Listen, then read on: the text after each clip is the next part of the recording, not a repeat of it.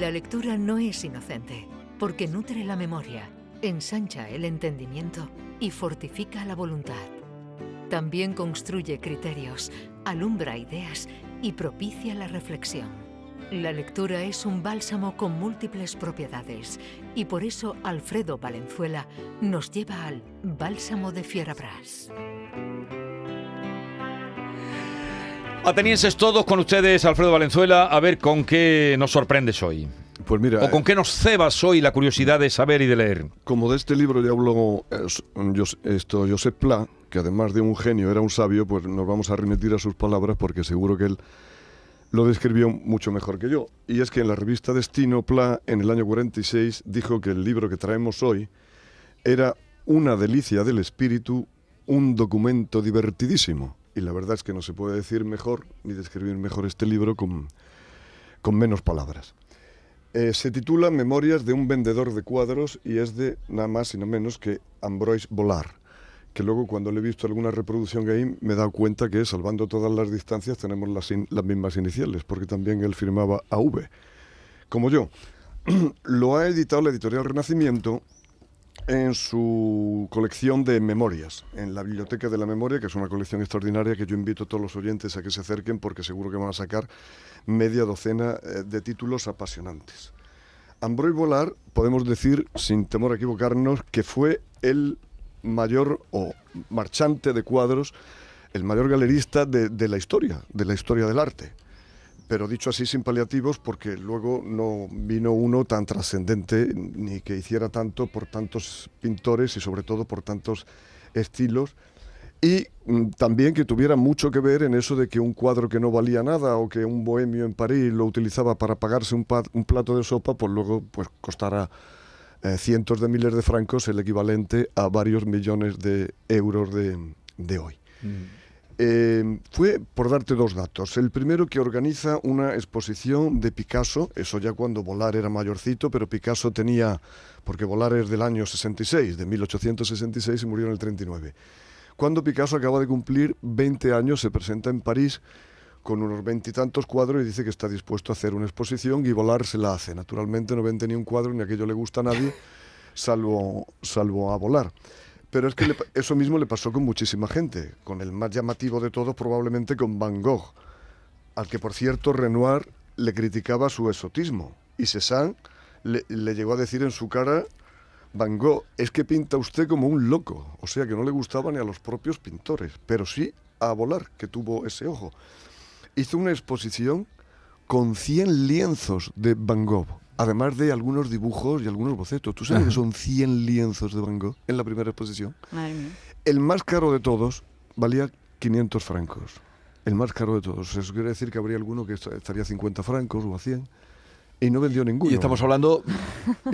y, no vendió ninguno. Estamos hablando de finales del 19, ¿no? Sí, solo estas memorias que he olvidado decir antes, que están escritas, para, eh, que tienen casi 500 páginas, ya lo ves aquí, casi medio millar de páginas, y curiosamente, Volar eh, no hace ni un juicio de valor. O sea, no, juzga a nadie, ni siquiera a los pintores, ni siquiera a las obras. Es probablemente el mayor logro de, este libro, que cuenta las cosas que él las, enseña, las muestra, también con cierto sentido del humor. Hay una frase al principio que yo la voy a hacer mía, la voy a citar mucho, y que podía ser el leitmotiv de, de, este libro, que dice, un cuadro es lo que oyen más tonterías del mundo. pues lleva toda la razón. Claro.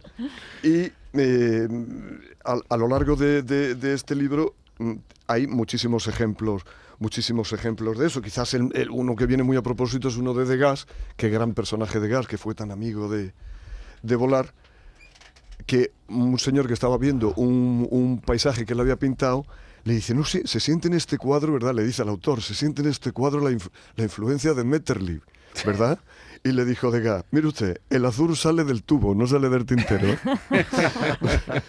que para ese juicio y para un montón de las de las anécdotas que se cuentan en este libro, que por cierto podríamos hacer un espacio hablando solo de eso, de cómo una cosa que no vale nada, pues luego vale una fortuna, y de por qué una cosa y, de por qué sucede eso. El propio Volar, años después de publicar este libro, añade un epílogo que está en esta edición, que es que un señor se interesa mucho en él en- y en su labor de hacer eh, multiplicar el valor, no de las cosas, pero sí, de los cuadros, ¿no? De ser una especie de rey Midas que averigua dónde hay pintores en los que nadie se fija. Bueno, fue el descubridor del impresionismo, no solo de Picasso, Sí. claro, que es que no hemos dicho lo más importante. A él mismo, sin ir más lejos, le retratan Feliz Bolotón, Renoir, que le retrata vestido de torero, que lo traigo aquí, que es lo que miraba antes David. Sí.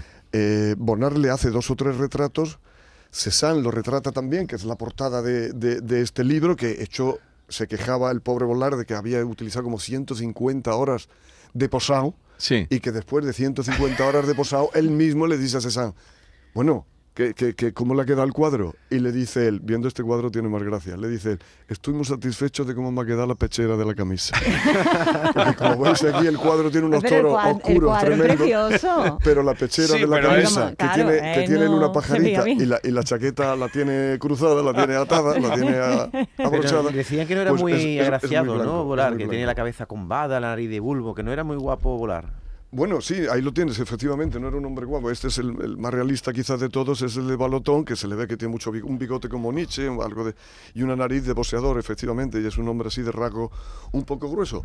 Pero con este retrato que tienes aquí, que es el que le hace Picasso, que es meramente cubista, que es meramente cubista, pero se ve que es él chulo, perfectamente. Dios. Hasta el punto de que cuando lo cuelga a volar en su galería, el, el retrato que le hace Picasso, hay una anécdota mm, que es, que es una auténtica maravilla.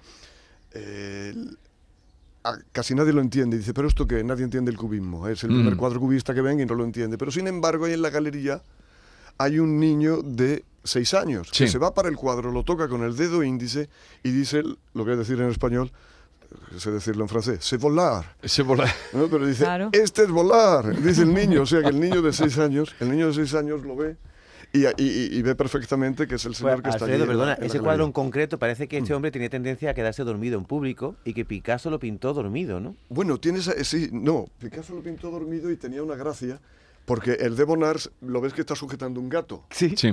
Y es un gato muy rebelde, muy arisco que tenía Bonnard y le dice, no, tú te posas, que parece que él está dormido, ¿no? Lo que está es mirando el gato.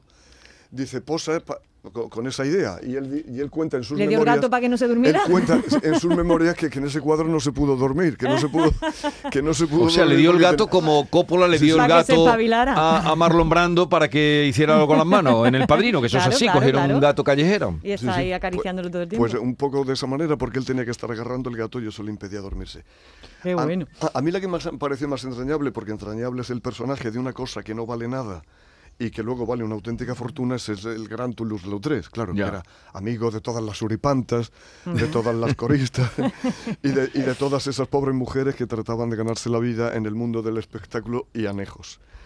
Y pintó una vez, eh, decían que hubiera sido un gran, Volar lo dice también, que hubiera sido un gran pintor de muralista, un gran muralista, Sí. que nunca se ejercitó en eso hasta que una, una de sus amigas, que tenía una barraca, en la que primero hacía cancán y luego exhibía fieras, ella decía que era fiera lo que tenía allí en la barraca, Lo que se veía. pues él gratuitamente, o a- seguramente a cambio de un par de, pato- de platos de sopa, le pintó todo un escenario, todo el fondo de la barraca se Sí. lo pintó Toulouse-Lautrec.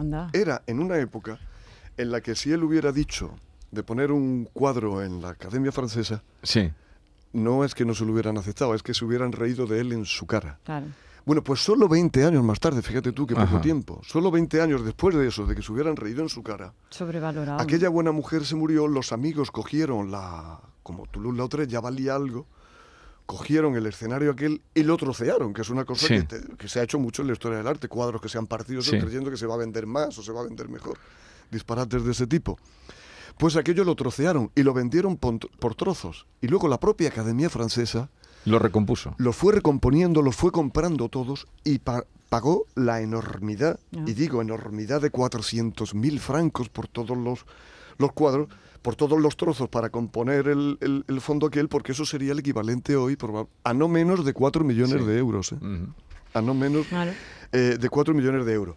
Hay anécdotas también absolutamente divertidísimas, como un, un señor que llega a la, a la galería y, y- y- y- un cuadro desnudo de una mujer que le entra mucho por los ojos, el desnudo aquel, y dice, oye, eh, eh, eh, ¿esta mujer quién es? Y le dice, no, no, bueno, verás, es que esa mujer es la esposa de un cliente. Dice, bueno, y el cliente ha dejado que se que pose así, que se retrata así, que pose así para el pintor. Dice, hombre, sí, ¿verdad? Es que el pintor lo que ha hecho ha sido un estudio de la cara y de Sí. la cabeza. Y luego se lo ha llevado a su estudio.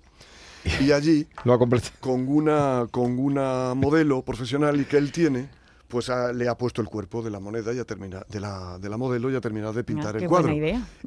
El le- de la y- época. Y, le pregunta a este hombre, dice, bueno, y, y el cliente que encargó el cuadro se quedó, se quedó satisfecho. Dice, vamos, me está pidiendo la dirección de la modelo. Oye, pero este señor debió triunfar, ¿no? Económicamente, porque eh, si él descubre Claro. los nombres que estás dando. Claro, o sea, él, él triunfó y triunfó muchísimo, hizo triunfar a todos sus pintores, pero no solo eso, sino que además, en cierto modo, él también fue, arti- si no artista, fue eh, creativo o los puso a trabajar y a, y a crear, que es lo bueno, que es lo bueno que tienen que tener los marchantes, así como los agentes literarios en el caso de que uno los tenga y que te pongan a trabajar y que sepan como, o mejor dicho, los editores. sí. Y él se inventó una cosa, él era un enamorado del grabado, le gustaba mucho el grabado y además veía que era una manera de popularizar el arte, porque un cuadro a lo mejor no se lo puede permitir cualquiera, Ah, pero un grabado pero sí. cualquiera se puede permitir un grabado. Así que Mm. los oyentes que me estén oyendo y no tengan un grabado en su casa es porque no les da la gana, pero se lo pueden permitir.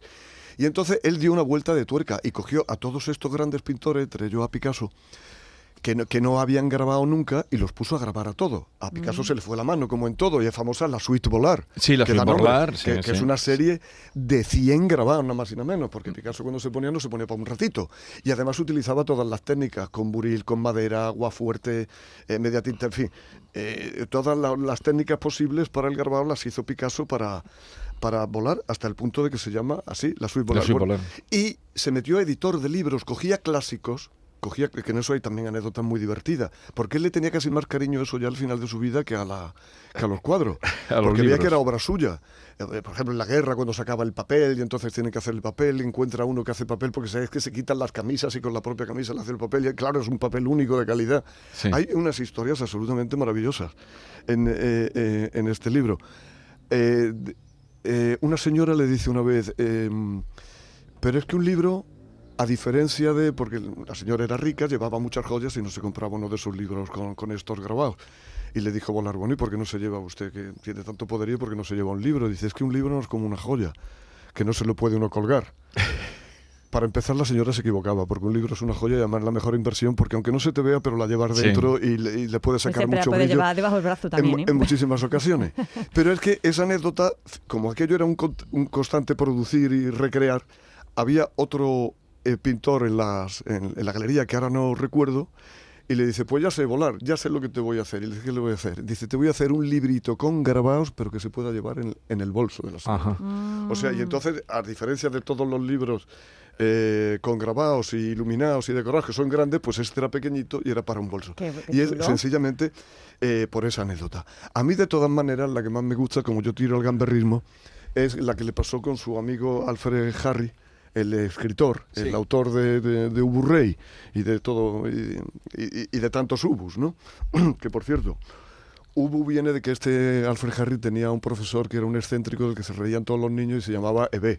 Entonces este le lo, lo único que cambió fue la vocal y fue Ubu. Ubu. Por cierto, en este libro está también la explicación del por qué el, el impresionismo se llama el impresionismo. Así que si a mí no me da tiempo a contarla... No, no te que va a dar vayan- tiempo a contar. Que vayan en la librería. Alfred Jarry sencillamente iba con un revólver siempre. Ajá. Y cuando había bullas o colas y eso, sacaba el revólver y pegaba un tiro al, Se quedaba solo. mira pegaba un tiro al, a- al aire para que la gente se apartara. Efectivamente, También lo hacía cuando iba en bicicleta. Había bicicleta, iba a Tasco Ya que no también me le tome tiene un timbre a en los carriles bici porque entonces la apañamos.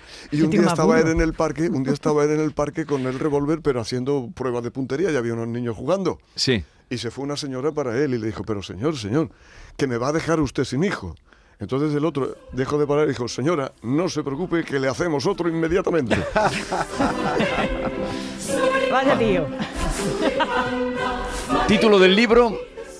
Memorias de un vendedor de cuadros, Ambroid Volar, en la editorial Renacimiento. Y con estas pastillas que me ha vendido el farmacéutico que cuestan 9 euros, que yo le dije que se equivocaba y me estaba vendiendo Viagra, espero tener bien la garganta el martes. Se te ha oído perfectamente. Pero ojalá y, y la editorial Renacimiento tenga compensación con estos libros tan extraordinarios o como tú los muestras, que seguro que serán así. Hasta la semana que viene. Hasta la pronto. semana que viene.